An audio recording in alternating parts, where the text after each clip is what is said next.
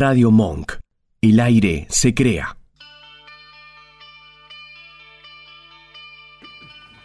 Bueno, acá este tema que nos hace de, cortina dice no, no puse tus miedos donde, donde los dejé guardados, ¿no? Algo así.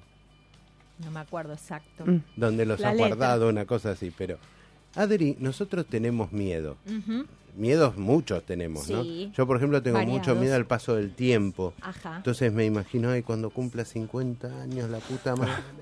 Pero te falta Como falta mucho, como falta mucho. perdón, me perdí, el hilo. ¿Para cuánto? Para los 60. Pero igual me, me te preocupa. Me preocupa eso. este, dónde están guardados. Este, y nosotros tenemos un miedo grupal también, y ya que está lo vamos a tratar. ¿A qué le tenemos miedo, mis chiquitos? Yo no hablo porque tengo miedo. a la tía Robbie le tenemos miedo. No le tengas miedo. Eh, vos dale. Me va a pegar. Sí, porque cuando se pone mala, pega, muerde. Muerde, pellizca. Ah, pellizca. Patea. No sabés lo que es. No, no, no, es complicada. Se ¿eh? pone brava. Mm. Entonces, nosotros le tenemos miedo. No, nos da. Viste, nos sentamos acá, ella habla y nosotros calladitos por la duda. No vayas a decir esto, no digas Benadryl, no digas lo otro. Nos, patea por abajo de la mesa. Nos patea por abajo de la mesa. Sí, sí. Sí, los reprime un poco. No, es malísima, malísima. Sí, sí, Así que, Adri, ¿qué es el miedo? ¿Qué es el miedo? Bueno, para definir un poco, podríamos decir, eh, para definir un poco, no, para definirlo, que el miedo es una de las cuatro emociones básicas. En realidad el miedo es una emoción. Ajá. Eh, algunos consideran que son seis las emociones básicas, otros ocho, pero si consideramos las cuatro eh, principales, son el miedo, es una de ellas, la alegría, la tristeza y la rabia. Después hay un montón de la otros emociones. Exactamente. Son emociones básicas y el miedo es una respuesta a algo que se vislumbra como peligroso, eh, que digamos está en el momento actual o que puede llegar a, venir. ¿no? Claro. Entonces es una respuesta del cuerpo este, y una respuesta emocional a algo que estamos viendo que puede ser peligroso ahora o en un futuro inmediato. Claro. Como tal, es una respuesta natural y normal a todo ser humano, digamos. Eh, Vieron ese dicho que yo siempre tengo dichos para ejemplificar, pero el dicho que dice el miedo no es onzo. Claro. Bueno, en realidad... Pues muchas veces como que nos estamos protegiendo. Exactamente, porque te anticipa un poco, bueno, si vos, no sé, eh, estás este, yendo en un auto y el conductor empieza a levantar la velocidad, claro. las sensaciones de miedo porque hay un peligro inminente que vos lo estás percibiendo. Que lo estás percibiendo. O cuando a Roberta se le empiezan a abrir los ojos que se le salen la bolita para afuera. claro. Que se le cae saliva. hasta ahí, hasta ahí podríamos decir que es una respuesta normal que todos los seres humanos de protección. tenemos de protección. Exactamente. Pregunta, ¿hay miedos útiles y otros no? Bueno, ahí va un poco esto que yo les decía. Hasta acá, si decimos que el miedo es una respuesta emocional hacia o ante un peligro inminente, mm. ahí decimos que es una cosa normal, digamos que el miedo sería bueno, por decirlo de algún modo. ¿Por qué? Porque te protege, como decía el gordito, ¿no? Te protege. Entonces, bárbaro. Ahora, el tema es cuando, más que miedo, podríamos pensar en temor, eh, a veces hasta pánico, ¿no? Este, ahora después si quieren hablamos un poco de los ataques de pánico, que es una de las patologías más actuales. Del miedo. Exactamente, pensando en el miedo. Eh, cuando el miedo o el temor hacia algo nos resulta finalmente limitante, digamos, cuando va en contra de nuestra calidad de vida o la empeora, mm. ahí ya podemos empezar a decir, bueno, acá está pasando algo más serio. Eh, a veces es un miedo desmedido, digamos, si el miedo es desmedido, ahí lo podríamos pensar, ¿no? Eh, ahí ya podemos decir, bueno, en realidad te sirve, no, en realidad te está autolimitando. Claro, te, paraliza, te, paraliza, te, impide progresar, te impide seguir con un proyecto. Eh, entonces ahí decís, bueno, no, entonces esto no sería bueno, por decirlo de algún modo, porque en cuanto te limita eh, y te complica tu vida y no te deja vivir con plenitud, ya ahí estamos hablando de otra cosa. Bueno, ¿y cómo distinguimos los miedos que nos tiran para atrás y tenemos que superar? Bueno, por ejemplo, eh, hay un miedo que es bastante frecuente y que a mí me ha llegado este, más de una vez, por ejemplo, al consultorio, eh, pacientes que tal vez están por recibir, ¿no? Hay situaciones que son súper concretas este, y que se dan generalmente. Un paciente que se esté por recibir de la carrera que sea. A veces llegan cuando están con la última materia o las últimas dos materias y ahí llegan y por ahí me dicen, Mira, la verdad que no me pasó, claro, pero ahora estoy llegando a los últimos dos finales y tengo un miedo que no me puedo concentrar cuando me siento a estudiar, por ejemplo, ¿no? Entonces vos ahí podés decir, bueno, ese miedo, y sí, habría que disiparlo porque en realidad te está complicando y no te podés recibir.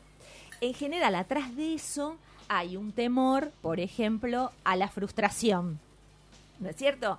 Temor a que voy, me va mal, es el último examen, no me voy a recibir. Si no me recibo, y ahí se suma la ansiedad, si no me recibo, por ejemplo, va a ser otro año más porque entonces el año que viene tengo que volver a rendir y entonces, y ahí se empieza a armar una bola de nieve. Siempre parece haber como, como la anticipación, ¿no? Como que me estoy anticipando a frustrarme. exacto, la ansiedad tiene mucho que ver con esto. Em, en realidad cuando vos tenés un temor sobre algo y ese temor se empieza como a amplificar, muchas veces es por la ansiedad, porque mm. pensás esto, ¿no? Por ejemplo, esto que yo les decía, eh, no me recibo. Mirá si no me recibo, porque es suponer que tal vez te va a ir mal. Pero ese temor a frustrarte, a no recibirte, por ejemplo, este año y tener que hacer, esperar seis meses más para volver a rendir, ahí empieza la ansiedad a funcionar y eso se empieza a hacer una bola de nieve. Tengo una, una pregunta del vivo, nos están haciendo. Gabriel Derizo pregunta, ¿la timidez es un tipo de miedo?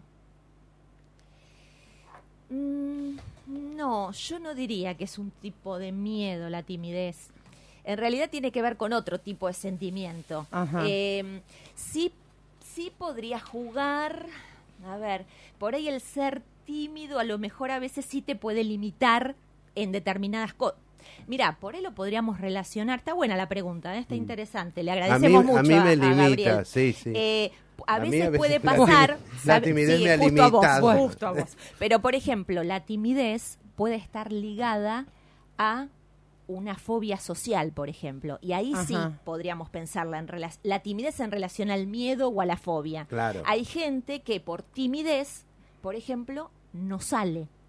¿No? Y por ahí te lo argumentan de cualquier manera. No, a mí lo que pasa es que no me gusta el ruido, yo no. Supongamos un chico de 18, 19 años.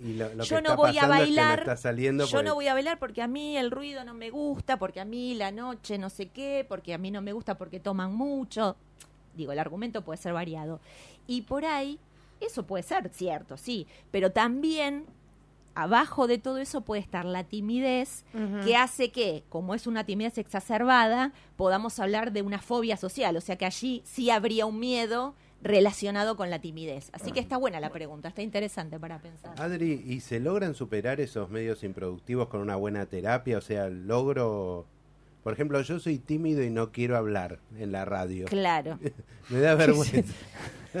No se nota. Mira, no se estaría notando. Lo único que yo pienso es que si vos, con este problemita, fueras a un psicólogo, sería el psicólogo más exitoso del mundo, porque en una sesión Me va a te diría, anda, que vas a ver que vas a poder hablar. O sea que sería la terapia más breve del mundo. Pero se logra, se, logra. Se logra, porque en realidad, eh, debajo de eso, siempre hay otra cosa, digamos. Si esto que te decía, por ah. ejemplo, tengo miedo de ir a rendir el último final. ¿Y sabes qué pasa? Que no me puedo concentrar, no puedo estudiar, me distraigo con cualquier cosa. En realidad, si empezás a, escarbar un poquito más y a pensar con el paciente, seguramente atrás de eso está el temor a la frustración si le va mal, al fracaso.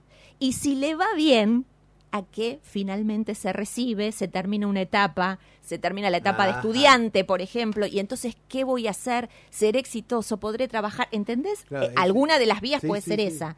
Entonces vos, trabajando estas cosas con el paciente, podés ver realmente qué hay abajo de eso, qué hay abajo de ese miedo, porque a veces el miedo es como parece como una etiqueta, ¿viste? Tengo miedo a tal cosa, pero en realidad abajo de eso hay otros motivos. Sí, sí, es lo que tapa, pero abajo hay otra cosa. Claro, entonces a veces es no es el miedo a las frustraciones, sino es el miedo de que te vaya bien. Eso pasa mucho, ¿eh? Mm. eh hay, un, hay un texto interesantísimo de Freud que se llama bueno claro, tiene que ver con esto tal cual que se llama los que fracasan al triunfar es un texto delicioso eh, y habla justamente de eso, de las personas que se sienten mal cuando les va bien. Mm. Entonces a veces esas cosas, y pero ¿cómo? En realidad es miedo a que te vaya bien y sí, y ahí aparece el auto boicot. Yo esto te digo, lo he visto infinidad de veces. hay gente que vos, está bien, uno lo, diagnostica sin ningún tipo de conocimiento y le decís, pero boludo, vos te estás autoboicoteando, ¿no te das cuenta de esto? Cual. Y es muy claro, en algunas personas es bastante es claro. clarísimo, y eso está, digamos, en la bibliografía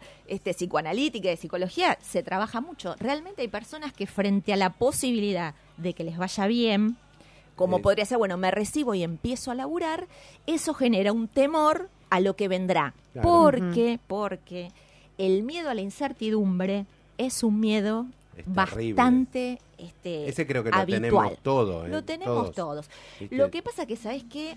Y yo de esto estoy convencida, este, que un poquito, digamos, todo es un poco en cuestión de medida. Es casi como la gastronomía. Para una receta, esto Celeste lo sabe re bien, necesitas tanto de manteca, tanto de harina y tanto de no sé qué para hacer pan. Si vos te pasás un poco de uno u otro ingrediente, la cosa sale mal.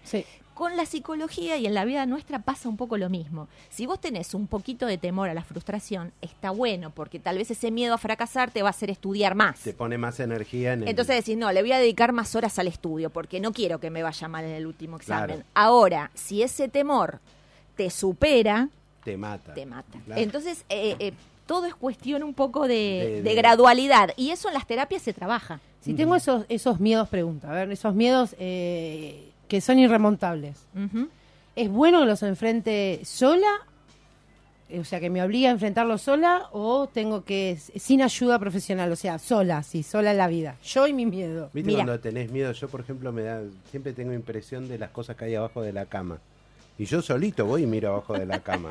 Iba a decir, Me obligo. Muy, valiente, está muy está bien. Bueno porque sos valiente. Claro. Bueno, eh, sí, está bueno. de hecho, mira, de hecho hay terapias que no, no, no es una terapia que yo practique, pero hay terapias que para este tipo de cosas, de fobias, este, se llaman terapias de choque y a veces, digamos, enfrentan al paciente justamente eso que tiene miedo. Eso se hace mucho. En Estados Unidos eso se hace un montón tenés miedo a las arañas, te meto en una habitación rodeado de arañas hasta que te des cuenta que eso no te va a hacer nada. Así que un poco es eso.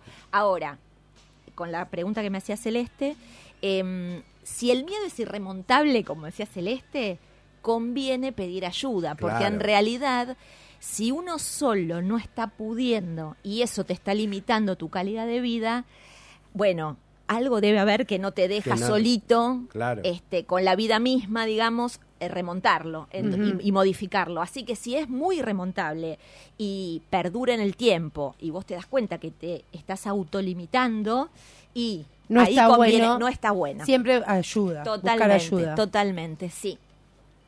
No, o, sea, que mi perdió. vieja... ¿Cómo me perdí? Se perdió. Estamos en un momento bueno, serio se perdió. Vamos, no vamos la, a... Tía, la tía me está mandando mensaje. La tía está mandando a ver, A ver. Por favor, la tía Roberta. ¿Es mensaje o pregunta? Que, la metan en la terma Acá de dice Fernando, Fernando Liziardo, fiel como siempre, dice... Un abrazo. Que Camila, Cami, le tiene miedo a las arañas y al papá cuando la asusta. Y sí, yo al papá le tendría y le diría que no la asusta. También dice que Cintia no le tiene miedo a nada. Bien, Cintia. Es, ahí está. O sea, vamos, viste, van saliendo cositas así que, son eh, medias. mira, los seres humanos, lo que pasa es que hay cosas que a veces no contamos. Claro. Pero todos tenemos miedos y cosas que por ahí arrastramos de chicos, viste, que quedan como esos miedos que, bueno, capaz que no puedes explicar muy bien por qué, pero todos tenemos temores. Claro. No, no, a la oscuridad, a la noche. Hay cosas que, viste, son O por ahí sabes cuál es el punto de, a ver, en lo personal, y cierro con esto, lo mío, pero Digo, yo de chiquita me atraganté, mira lo que te voy a contar, me atraganté con el, el eh, eh. Epa, del pollo. El salame, no, el ah. salame, ¿viste?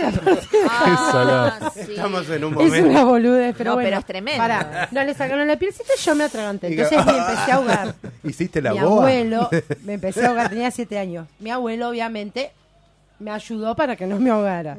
Nunca más pude tomar pastillas bueno, pero no, para, no te rías, no se rían. Él está contando, además nos está contando algo de, su vida, claro, no se ríen. Y el señor le tiene miedo también a las arañas, o sea, Emiliano. Todos le tenemos miedo a algo. ¿A, los globos. ¿A los globos? Sí, pero ¿sabes por qué? Cuando se pincha. Es un pelotudo.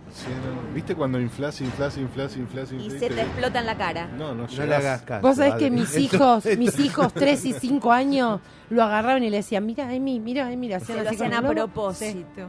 Bueno, pero espera, muchos con esto que años... vos decís es una situación traumática. Eso también genera temor. Si uno vivió algo traumático, eh, bueno, a veces queda un miedo ligado a eso, obviamente.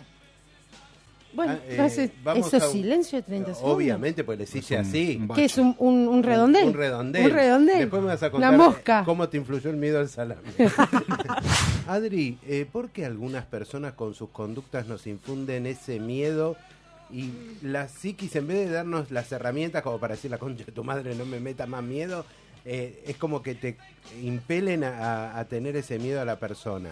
Bueno, una de las cuestiones que a veces vemos en pacientes que son muy temerosos, este, o que son miedosos en general, digamos, a hacer cosas, a aprender cosas nuevas, a vivir en general, este, muchas veces pasa por esto que decís, porque la crianza tiene que ver también. Claro. Si vos por ahí tenés una mamá que a lo mejor fue o sobreprotectora o estuvo como muy encima, no, aquello no, cuidado con esto, cuidado con lo otro, no toques esto, no vayas acá, no levantes nada del suelo, no, viste, es como, bueno, eh, de alguna manera eh, estás criando un chico temeroso. Con temor, claro. Entonces, eh, la verdad que la crianza tiene que ver. Mm.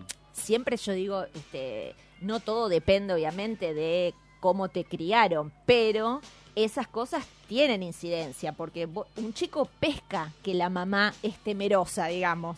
Este, entonces deja de hacer algunas cosas para que la mamá no se asuste, por ejemplo. Es verdad eso. Eso funciona, eso se ve mucho en los análisis, digamos. Con razón Los seres humanos... Es que... Mi vieja me empujaba de los toboganes, de los trampolines. Claro. en realidad quería deshacerse de vos, pero no pudo. No Siempre sabía cómo hacer la mamá. No, pero eso es verdad. Eh, muchas veces este, uno ve en los análisis con los adultos cuántas cosas hacemos para evitarles, no sé, este, que se asusten, que se preocupen, que se pongan mal los papás, por ejemplo. Eso es algo que se ve en todos los análisis, pero muchas veces pasa eso, tal vez por el temor de una mamá, este, un hijo deja de animarse, de hacer cosas para que la mamá no se asuste, para que la mamá no se preocupe. Y eso se te va haciendo un modo de vida, digamos. y lo empezás a tomar vos también. Ahora, ¿los miedos son causantes de trastornos de ansiedad, de ataques de pánico? Bueno, sí, sí. Están relacionados. Están relacionados, exactamente. Em, como les decía antes, si vos tenés un miedo, algo real, ¿no? Este, algo fundamentado, bueno, es una emoción, como decíamos antes, normal en la vida de cualquiera. Ahora, los ataques de pánico, que en realidad, como nombrados así, es una patología que en los últimos años, ustedes habrán escuchado que en cualquier programa de televisión, en las revistas, sí, a mí en me lo diagnosticaron a los 25 años. Bueno, se habla mucho del ataque de pánico.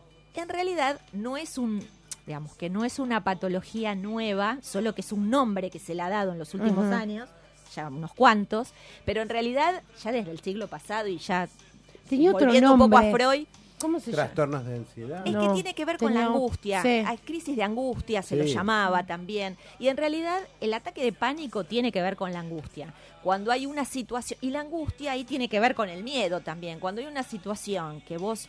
Em, lo que pasa que ahí la diferencia sería que a veces no se puede identificar. No.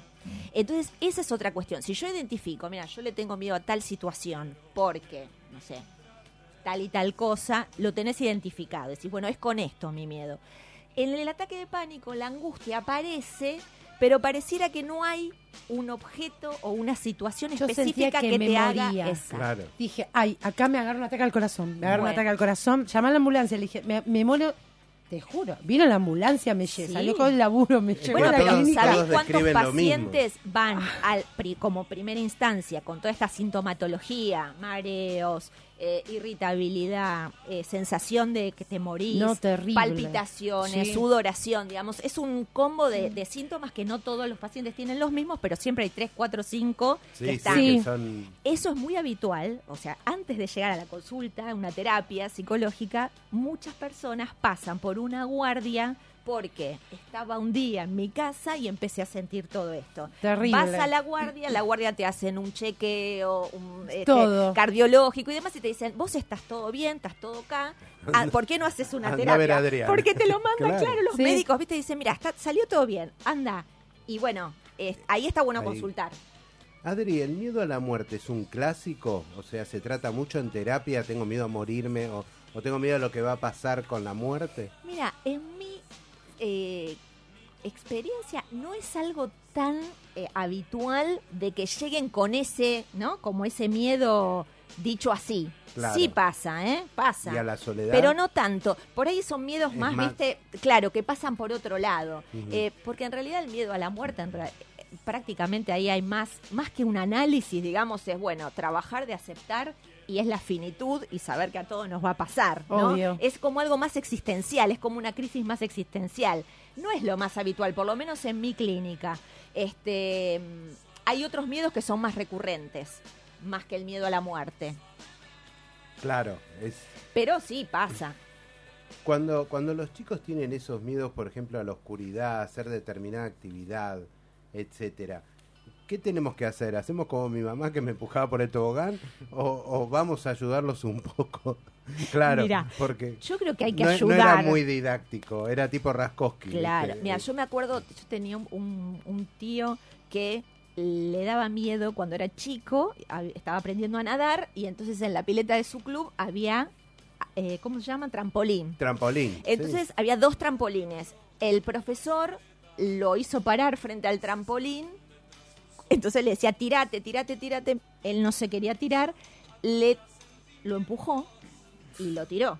Sí. Bueno, eso, ese tipo de cosas queda como una situación traumática. La verdad que no es lo ideal. Yo creo que no es lo mejor sacar el miedo así de esa manera, como viste, de choque. ¿eh? Era, era terrible, ¿eh? porque vos tenías miedo a un tobogán alto, ponele. Claro, y, venían y te decían, te, te te mandaban. Era una sensación de mierda. Es después, violento. claro, después te terminabas tirando de nuevo, pero y te decían, ah, ¿viste? Claro. Sí, pero me hiciste pasar Pero es violento. Yo creo que ahí hay que acompañarlos. Por, por algo tienen miedo, ¿viste? Este, a lastimarse, a, claro. no sé, puede, puede ser por un... A que a veces por ahí puede ser tener miedo o tener, ahí sí, por ahí como preguntaban antes, este, por ahí por timidez, no, me va a salir mal. ¿Viste? A veces también es eso, ¿no? Decís, pero ¿por qué no lo haces?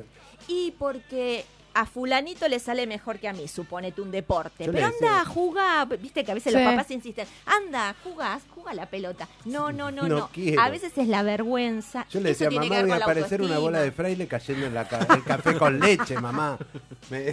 Tiene, yo creo que esas cosas eh, repercuten mal en la autoestima. Entonces, si vos acompañás a alguien que puede tener un temor, como tenemos todos, porque no todos somos banana en todo, digamos. Yo creo que, viste, hay, que, hay que reconocer que todos tenemos miedo y que hay momentos en que realmente nos sentimos que eso no lo podemos afrontar. No lo De grandes y de chicos. Entonces, si vos a un nene lo querés forzar, yo no, no, iría por ese lado. Creo que hay que acompañarlo, preguntarle por ahí por qué, o esperar a ver qué te dice. consultar. Muchas veces es por la autoestima, ¿viste? Por temor a fallar también. Eh, Adri, en las relaciones con los padres, las parejas, no sé, ¿es normal confundir el respeto con el miedo? Y bueno, hay muchos papás, me parece que ahora no sé si tanto, no pero tanto, quizás. bueno, sí, algunos arrastran todavía, mm. depende de la generación. Pero sí, yo creo que este, hasta hace unos años estaba mucho esta cosa de, bueno, es porque te lo digo yo, ¿no? Este, y se hace así porque soy tu padre, y eso los padres lo planteaban como respeto, y en realidad es más miedo. miedo. O, bueno, ni hablar si tenés un papá o una mamá violenta, que son agresivos, que por ahí les pegan a los hijos, o que entre los padres se revolean cosas o se pegan ya ahí más que respeto, te da miedo. Te da miedo, pero ahí ya te diría que es un miedo eh, frente a algo que es un peligro real. Digamos. si vos tenés un papá que le pega a tu mamá, te puede pegar a vos en cualquier momento. De hecho, pasa. Escuchanos en www.radiomonk.com.ar o buscanos en TuneIn.